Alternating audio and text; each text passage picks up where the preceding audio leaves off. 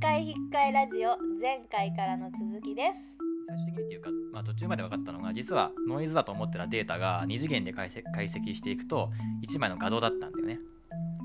画像が送られてきた電波であそれのこ画像れなねん重要ってやって記号とかそうそうそうそう、まあ、01とかの記号で多分画像に処理されたからもうあんまり俺も分かって分かってないけどとりあえずあの遠い星26光年離れた遠いベガっていう星から画像が送信されてきたんだよねピコーンっつってでその画像を見てみたらヒトラーのことだったんだよねなんか言ってたな見た人のどうのこうのってそうヒトラーの画像が送られてきてもう軍人とかいうか政治家たちはみんな震え上がるわけですよ。えーみたいなヒヒトラーみたいなやばいじゃんうん2,000万人を虐殺したやつの写真が地球人の代表だったんだよね向こうからしたら。っていうふうにあの政治家たちは受け止めたんだけどでも科学学者からしたらこのヒトラーの、えーとオリンピックの開会式の演説かなあれが地球上で初めて使われた、えー衛星電波なんだよだから地球から初めて出た電波なんでねそれがえそれそれが26年後にベガに到達してでこれを私たちは見ましたよっていうのでそのヒトラーの画像が返信されてきたんだよねー、そういうっこてと言ったらそれだけなのよだからベガの人たちっていうのはヒトラーが誰かもしれないしうんうんその意味はな第い一次世界大戦とかもしれないそう何にも意味もない ただ送られてきたデータを送り返しただけの行為っていうのはエリーたちには分かるけど政治家からしたらもうとんでもないことだこれはみたいなまあヒトラーだ し、そうっていうふうになっちゃうしやっぱ世間もそう思うわけですようでよれ余計混乱になってってでもお祭り騒ぎみたいなどうすんだみたいなこれどうすんのみたいな感じになってもうね地球はもうベガ星人に侵略されて終わりだみたいな感じでまあそうなりそうだよなと思った現実でもん、うん確でかなにんかねあのキリスト教ね信な人たちとかがまた科学が神を奪ったみたいな探求心に見てはいけないものを見てしまったもう俺たちは終わりだっつってもうなんか黙示録だかね週末が来るとか言うけどあれあのミスト映画のミスト、同じですよあれとえいたでーしょうん覚えてるミスト覚えてるキリスト教信者のおばちゃんいたじゃんはいはいはいはい一緒あれと一緒のことが起こったのよなるほどねね厄介な、そうもう週末が来てますみたいな、ううんん、意味わかんないけどなんですうんそのキリスト教を信じる人よくわかんないんだけど こんなこと言ったらとても怒られちゃうんだけどうんまあニッチなねラジオ番組だからいいやと思って言うけそうどだね俺たちからちょっと理解できないよねわからんっすねマジでまあ大して勉強もしてないのに言うんだけど、まあねだって信じるものは救われるって言われて信じるか普通って思うもんまあ、素直なんすかね逆に、ねえなんでって聞き返しちゃうじゃん普通何を根拠に、ねえねえバカオケって思うもんねうんなんでお前をし知らない人を信じらないといけないのって思うじゃんうん、知らないで信じるものは救われる逆に信じてないものは救ってもらえないんだ神にそういうことだからそうだからあの信仰心がないやつっていうのは、まあ、終末終末思想というか世界の終わりっていうのがね神話にはあるんだけどそこであの神は生かす人間と生かさない人間っていうのを決めるとで神と共に死後の世界に行ける人たちっていうのを選定するみたいなっていうのが最後にあるのねそういう話がうんうん神へ全然優しくねえじゃんっていうね間違いない全員救ってくれりゃいいのに優しくないこの世界が滅ぶ時に神と一緒に次の世界に行ける人たちっていうのは、ね、あの心身深い人たちいい人たちみたいなうんだから信じる者は救われるっていうんだうけど納得できんもんねんねフェアじゃな何いそれっていうそうだからあの日本にキリスト教があのぜ全然広まないのはそれなんだけど納得できないそうそうそうそうあのなんだっけ日本にキリスト教広め広めに来たやつえザビエルー、フランシスコ、そうフランシスコ・ザビエルうんあいつめっちゃこめっちゃ困ったらしいからね日本人全然 全然納得してくれねえっつってえでそんな全知全能の神様なのになんで全員のことを救ってくれないのって言われて えっとそれはですねみたいなー、 めっちゃこ困ら困ったらしいんだけどえー、面白いダメだあいつらダメだあいつらっつって心折れちゃったっつってねなるほどねそういう人種なんだうん日本はそうこの映画の最後でも出てくるんだけど結局そのベガ星人に会う人地球の代表を決めなきゃいけないうんでまあ第一発見者のエリーがもちろん候補として上がるんだけど、まあ、いろんな人が候補で上がるのねででエリーは「神を信じていますか?」っていう質問に対してまあもうすごい大勢の中でひ質疑応答が行われてこの人が本当に行くべきかっていうのを面談みたいなのがあってで「神を信じますか?」っていう質問に対して、ね、私は観察して実際出たデータしか科学学者として信じられないので神の神は信じてませんって言っちゃうんだけどそれでもみんなも「へえ」みたいな感じになるのこれ俺らからしたら分からんじゃんそうだよねって思うじゃんでしょうね。でもみんなも顔が青青ざめるわけですよなんかね昔日本の大統領じゃない日本の総理大臣でもね私は無宗教ですがみたいなこと言うポロッと言った人がもうドン引きされたことがあるんだけど海外でああそれそれだけやばい。ばいのよ神を信信じてないというか無宗教っていうのあがーなるほど。えじゃあ何信じてるんですかみたいなパスポートでもイランとかに行くパスパスポートとかだと宗教を書く欄があるのねそこに無宗教ってなってるとなんかもうテロリストかなんかみたいななへーなんか神ではない何かやべえものを信じてるすとんでもないやつ反逆者みたいな感じに見られるそれぐらいのニュアンスなの無あの無宗教ってそれぐらいのニュアンスなのねそう俺らから全く分かんないけど今でだかも。ら今でもこれ今の話ねその95%の人が人類のね人類の95%の人が何らかの神を信じていますその人類の95%が信じているものを勘違いだって言ってるような人間を地球人の代表とするべきかどうかっていう議論が行われちゃうのようん。もうずっと8歳の頃から夢見てたことをこんな形でね夢が断たれてしまうみたいなシーンがあるんだけどうんここはね俺たちにはなかなか理解しづらいんだけどこの無宗教であるっていうのをまあ無宗教であることには別に問題ない,、ね、ないのかもしれないけどそれを公で言ってしまうことあどれだけ危ないことなのかっていうのがー思い知らされる。分かるそうこんだけドン引きされるんだっていうもうドン引きどころかその危険な人物という認定がされちゃうんだよねこいつは危ないやつだ無宗教なだけで。そうみんな信じてるものを勘違いだと思ってるんでしょだってえでも珍しいですねそんな外国人でというかそういう人もいるんですうんまあ、科学者とかでもだからそ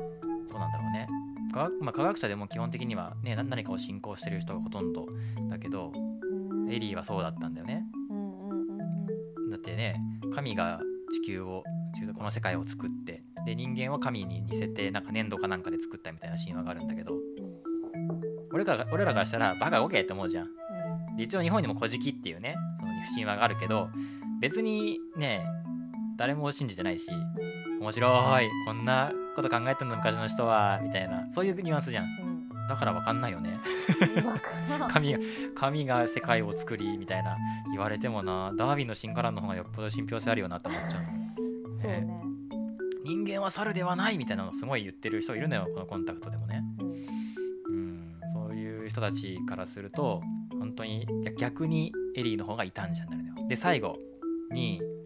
舞台が日本になるんだようんえ見て見てないでしょ見てない。北海道が出てくるんだよマジ？そう北海道アイランドっつって北海道アイランドと思ったけど、へーあ北海道アイラ北海道アイランンドって言うんだみドたいな、ね、あー都道都道府県だから違うけどなと思うんだけど北海道アイランドっつって北海道アイランドにあの架空の島がもう一個あってねでそこにもう一個基地が建造されて初めの基地はその熱心なキリスト教信者が爆弾持って侵潜入して阻止するんだよエリーの、まあ、その時はえそこにはねエリーは結局神を信じないって言っちゃったからクビになっちゃって別のやつが乗るんだけどでそいつが死んじゃうのねでその機械も爆破されちゃうされちゃうんだけどでそこにエリーが乗ることになってでベガに行けるわけですよでもその俺たちが想像してるような宇宙船ではなくてなんか転送みするみやつみたいな感じうん、だから人間を一人だけ乗せて多分ね原作はねこれ小説なんだけど小説では5人乗りだったらしいんだけど、まあ、一人乗りでなんか球体の中に一人乗ってでこの中に中身だけをそこに転送させるみたいなそういうやつ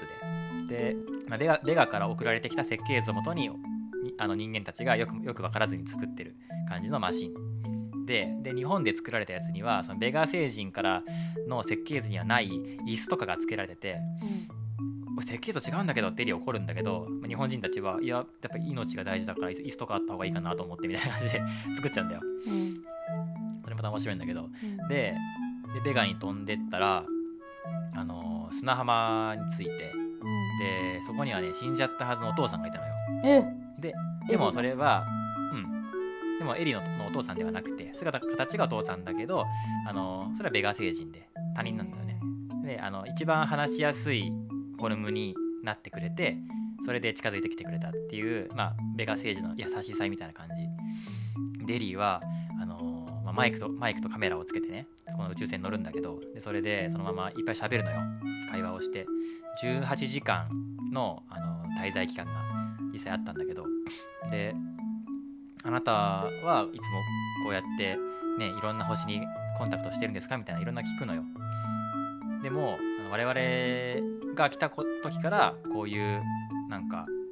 なんだろうなエリーが通ってきたなんか路線図路線図というかルートがあるんだけどこういうルートを作ったのはもっと昔から誰かが作ってて僕らもそれを使わせてもらってるみたいなだからエリーからしたらベガ星人はもう全知全能というかすごい科学の進んだ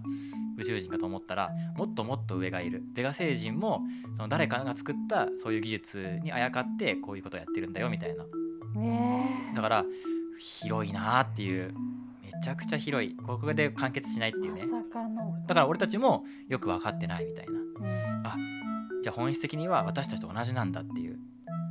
ああそういだからうことだそうそうそうだからすごい宇宙は広くて孤独のようだったけどでも我々と同じような人たちがいて決して孤独ではなかったと。で我々がなんかね普段言い争ってるようなまあここも、まあ、ここに来るまでもずっと言い争いがついてたのよ。うん大統領どうするのかとか国民はどうこれを受け入れてるのかとかもうずーっといろんな議論が行われてたけどそれがなんでちっぽけなことなんだっていうのが分かったのとそれと同時にこんなちっぽけな自分っていう存在がとてもかけがえのない貴重な存在だったっていうのにそれに気づかされてそれで18時間経って戻ってくるのよ。でも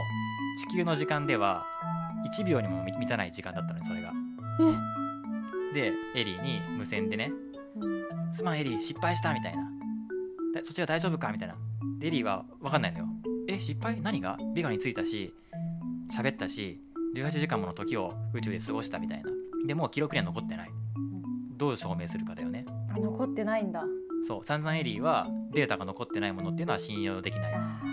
言ってたでしょ科学学者としてーうんこれもう逆張りが来ちゃうのよはいはいはい証明できないないの自分でだからもうまたもう大勢の人たちがブワーっている中でじゃああなたがい見たことっていうのは、ね、データも残ってない音もノイズしか残ってないあなたが見たものっていうのはあなたの妄想だったんですかって言われちゃうのよそりゃそうだそう俺たちでもそう思うよね多分ね、で、うん、でいや違うって言ってでも科学学者としてあのげ幻想であった可能性は捨てきれないって正直に言うんだよね、うん、証明できないから言ったことをで結局もういいもうめちゃくちゃ最後にねあの初めに出てきたあの嫌なキッズっていう政治家がめちゃくちゃ論破して終わっちゃうのよえ終わり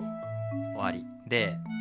で、まあ、それでその場は終わるんだけどラストシーンでそのキッズっていうねその嫌な政治家にいつもねすごいフェアな感じでその議論の場を取り仕切ってくれた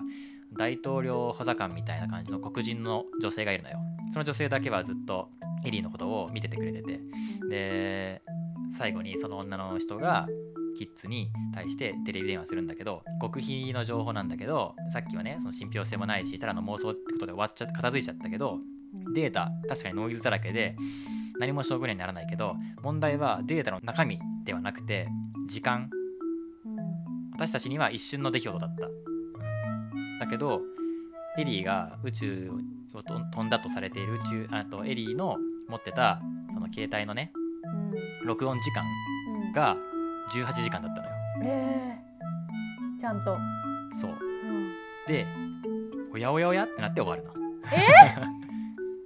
おやおやおやで面終わ白りくないなんでそれ極秘にするんだよそれも公開しちゃえよって思ったんだけどうんどうしたならんもうでそれもだってそれも証拠じゃんそうだよ立派なそう結局ノイズしか映ま映りませんでしたっていうのでやっぱそこでなんかね政治家とか政府の力が働いてそのじゅ実実はそのノイズっていうのが我々からしたら1秒にも満たない一瞬だったのがエリーの体感体感とあとエリーが持ってた機材には18時間分のノイズの記録があるっていうねうんちゃんとした証拠じゃん俺たちは映画見てるからさエリーが実際行ったの体験をしてるから本当だもんって言えるけど 誰も信じてくれないんだよねなるほどねそうでもう最後その裁判所みたいなところから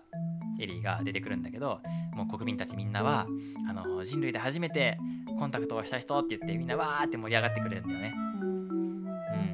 何も知らない一般人たちはエリーの言葉に感動をしてそれを信じてくれるデータデータなんかなくてもで結局そういう人たちっていうのは科学も信じるけど宗教もみんな信じてる人たちやんうんそういう人たちに心が救われ救われてしまうんだよね図らずともあー逆にそえー、う信じてやくれば自分のその証拠もないこと宗教もそううじゃんそうか証拠なんかないじゃん そうそういう神話がありましたせ世界は神が作りました以上終わりの世界じゃんでもそんな状況でエリーが涙なながらに語った感動の18時間の話ただねエリーが宇宙にパンって飛んだ時にすごい美しい銀河の様子を見るのねで初めて言ったエリーのこと言葉っていうのがあのあるじゃん宇宙飛行士が初め初めに言った言葉みたいなやつ、地球は青かったみたいな、あるじゃんんそのエリーバージョンのやつが私が乗るべきじゃなかったって言ったのえこれは美しすぎて言葉なんかでは表現できない私が乗るべきじゃなかった詩人を載せるべきだったポエマーだよねー、ああそういうことこう歌が書ける人が乗るべきだったぜ私がなんかが伝えられないっていうので感動するシーンがあるんだけどで一生懸命ね地球に戻ってきて説明するするけどその逆に科学的なことを言われて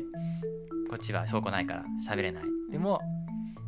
一般人たちはみんな信じてくれてる自分の言ったことをうんうんうんうんこのアンチテーゼというかねうわー逆張りの感じがねすごいすもう俺当時見た時は思ってなかったけど昨日ね数年ぶりに見てああそういうことだったんだって、ねえ昨日で昨日でえー、すごあいのそれ今喋りながらああと思いながら喋ってるあのシーンそうだったはんだみたいなあじゃあまっていう映さ画だらったにんだ好よきになったんすか好きめっちゃいいこの映画めちゃくちゃいい映画じゃないですか聞いてる限り見れないんでね半期はねでも 俺が予約したやつを聞くならねうんありがたいいけどねうん、いい映画っすわいい映画っすな見てないけどな、まあ、寝ちゃってる 2, 回寝てるけどなしかもな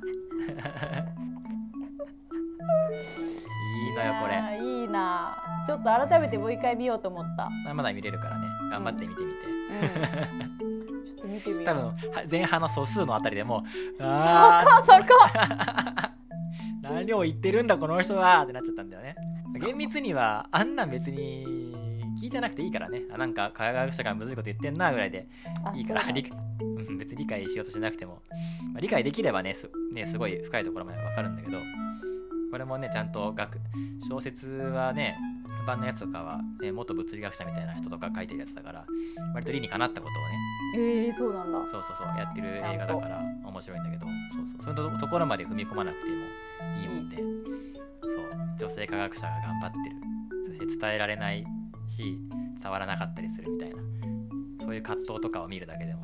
十分楽しいと思うヒューマンだわヒューマンドラマでもあるもんねこれ、うん面白いねえ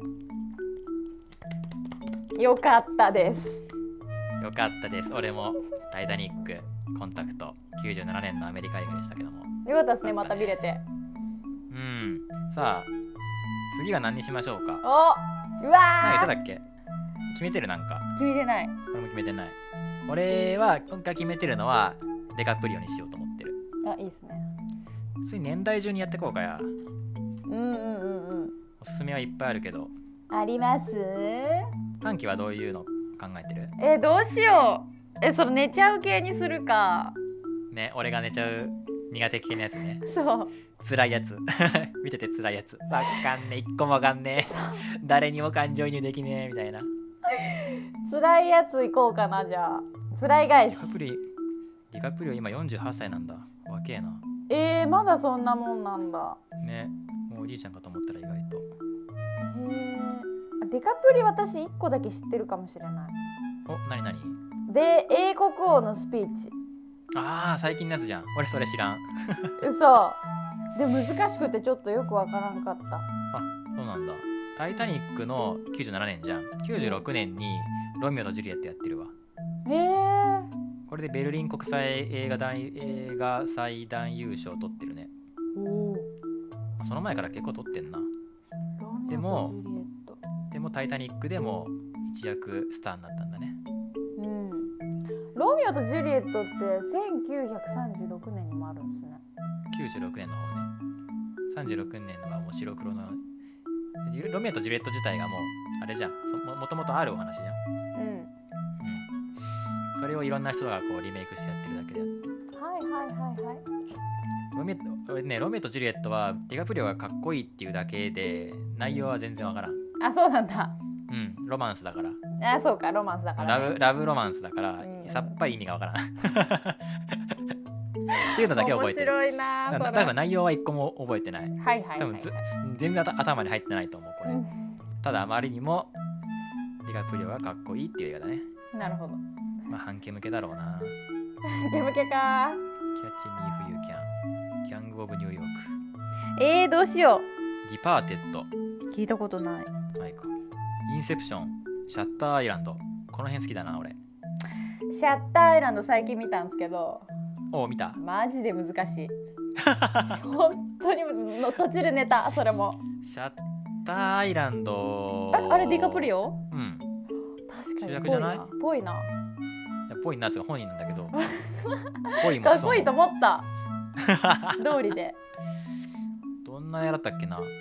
サスペンス系じゃなかったっけそうあそうそうそうそうそうそ精神的になんかどうのううんあ思い出した思い出した最後大どんでん返しが来るやつだうんら しい らしいらしい寝ちゃったからね ね寝ちゃったから謎が謎のまま終わったんだねそう最後「えー、こうだったの?」っていうのがないまま終わったんだねそうそれは記憶に残らんわあれ難しかったなインセプションは見たい見たいと思ってまだ見れてないおこれはね映像的にもすごい楽しめるしマジあと出演俳優がね結構俺が好きな感じでもね難しいと思う頭こんがらがる言ってた誰かが難しいって、難しいこれは俺も2回見てるけど難しいよ嘘ディカプリオは主人公ドムであと渡辺謙が斎藤役でしょえー、渡辺謙出てんだあモルコブあそうエレン・ページっていう女の子出てるんだよほう俺この子がすごい好きで最近性転換してねエリオット・ページって男の子になったんだよえー、そうなんだそうエレン・ページがね可愛いんだよねこの子を追いかけても結構いい映画当たると思うえー、なんかインスタかなんかでこあのカミングアウトして今男の子だようーんイケメンイケメンそれは可愛い子が男になったらイケメンだわなあそりゃそうだつう話でそりゃそうだすげえ難しいのよこのインセプションって難しいんだつまりつまり何ってなっちゃう 今どういうことみたいなうわでもーその絶対ダメじゃんその分クリストファー・ノーランド監督の、えまあ当時最新鋭のなんか映像の見せ方というかねうおーっていうのはあるけど寝ちゃうかなインターステラーとかはインターステインターステラーなんてお前寝ちゃうだろうがそうなんかコンタクトの元じゃないやなんかどうのいやそんな感じそんな感じ現代版コンタクトね、うんうんうん内内容はほぼ一緒言ってたで映像もその物理学者がちゃんと作ってるやつでしかもその映像っていうのがめちゃくちゃすごすぎてその学術論文に載せられるぐらいちゃんとした計算がされた映像そうなのよ、うん、でそれを映画のね IMAX のスクリーンでできるぐらい解像度をめっちゃ上げてやってるっていうすごいそういう意味でもすごい映画へえなんだけど何何何何って感じだと思う多分半径これなん最で初のそう5分ぐらい見たんですけど分からなくてやめててあとバカ長いから長いんだ長いでも「タイタニック」ぐらい長いと思うよ SF でこんだけ長いとまだ半径には早いかもしれんねダメか映画としては名作本当にえコンタクトの兄貴みたいな感じああなるほどねそりゃむずいわ SF 好きはもう絶対いいやつねはいはい SF なんだ SF だよだってあのパーマーが主人公コンタクトのパーマー役の人、あへえうん、が主主が主人公になってるおじおじさんになってねそれぐらい後を引き継いでる感じなるほどだからコンタクトで寝ちゃう半径にとってはちょっときついと思う きついかもそう総数が出てきたら終わるからはいはい 積むからね素数はあかん華麗なるギャツビーとか見てみたいなあ今出てきた聞いたことあるけこれども見てない気がする俺ディカプリオのなんだかんだで見てないそうこれも多分かっこいいだろうなあーすっげえ見たことあるこれでも嘘多分映画の内容は見てない口コミ出もて高くいる出てくる写真がすげえ見たことあるやつだえゆ多分有名な映画だねこれー、えおうんこれ面白そういっちゃう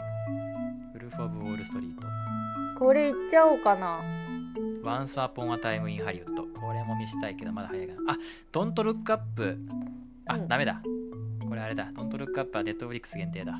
えー、半期見れないねダメだこれめっちゃおもろいんだよな Don't Look Up そうなん、もう半期見れないの前提で言っちゃうとうん地球に隕石が降ってくるっていうのが分かるのようん、どうするっていう話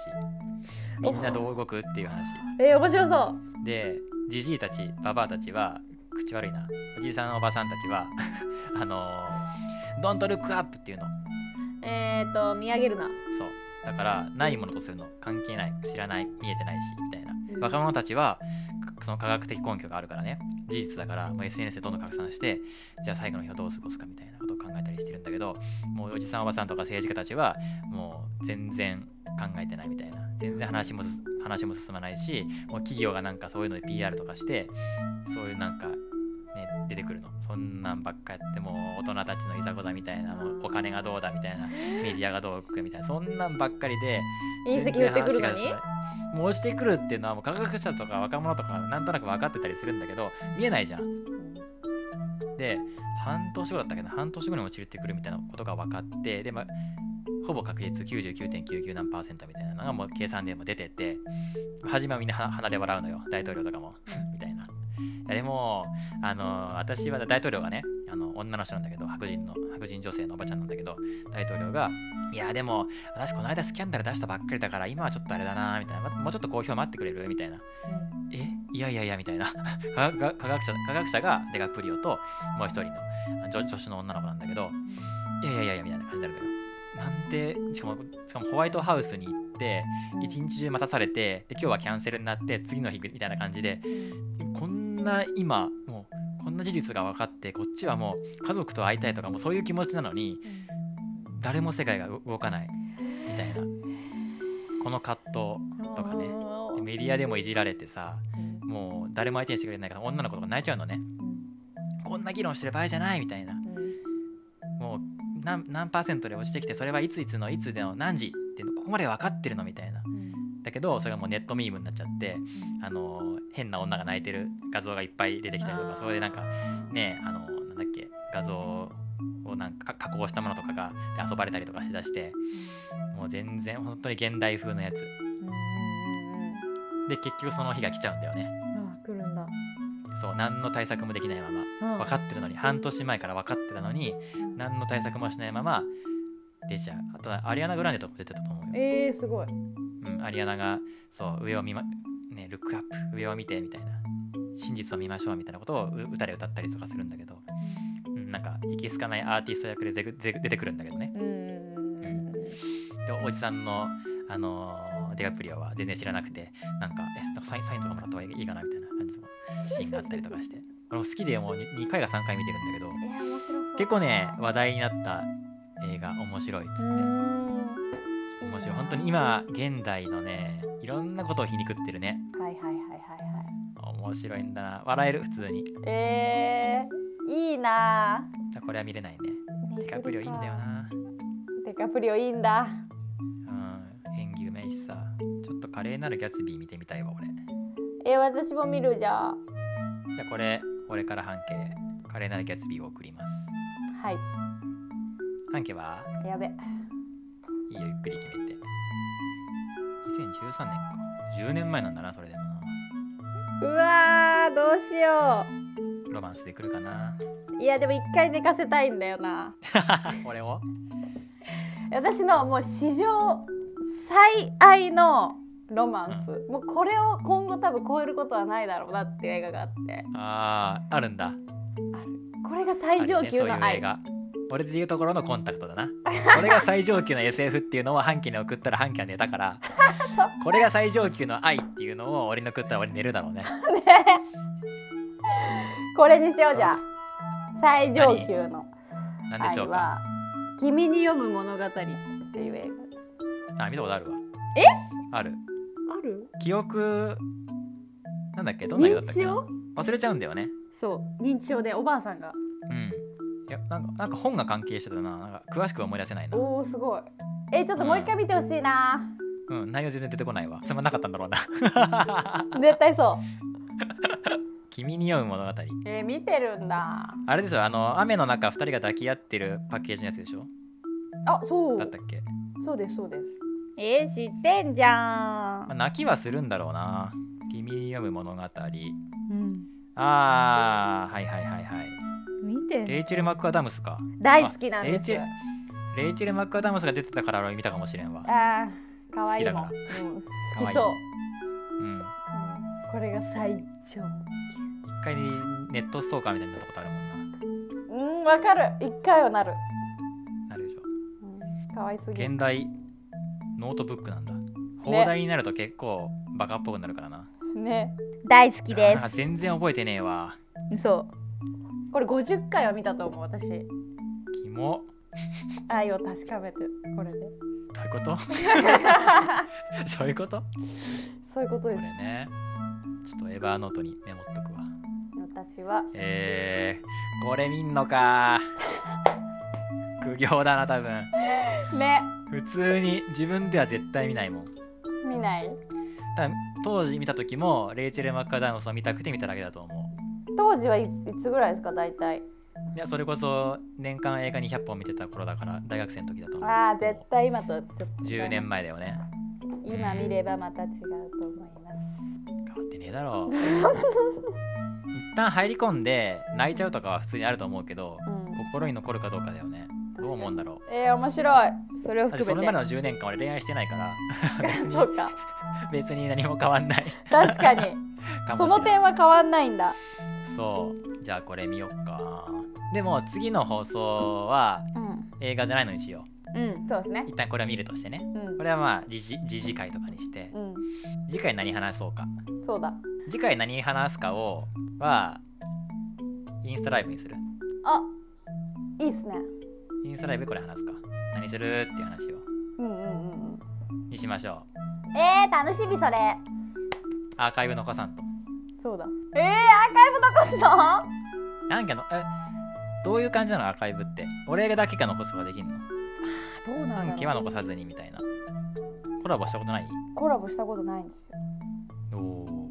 じゃあできたらやってみましょうんう、はいそんなわけでございましてまた映画の話で盛り上がっちゃいましたけどもうん、はいそのうちね音楽についてもやってみたりとかしましょういろんなね2人のなんだろうサブなんつうのこういう副産物なんていうサブカ ル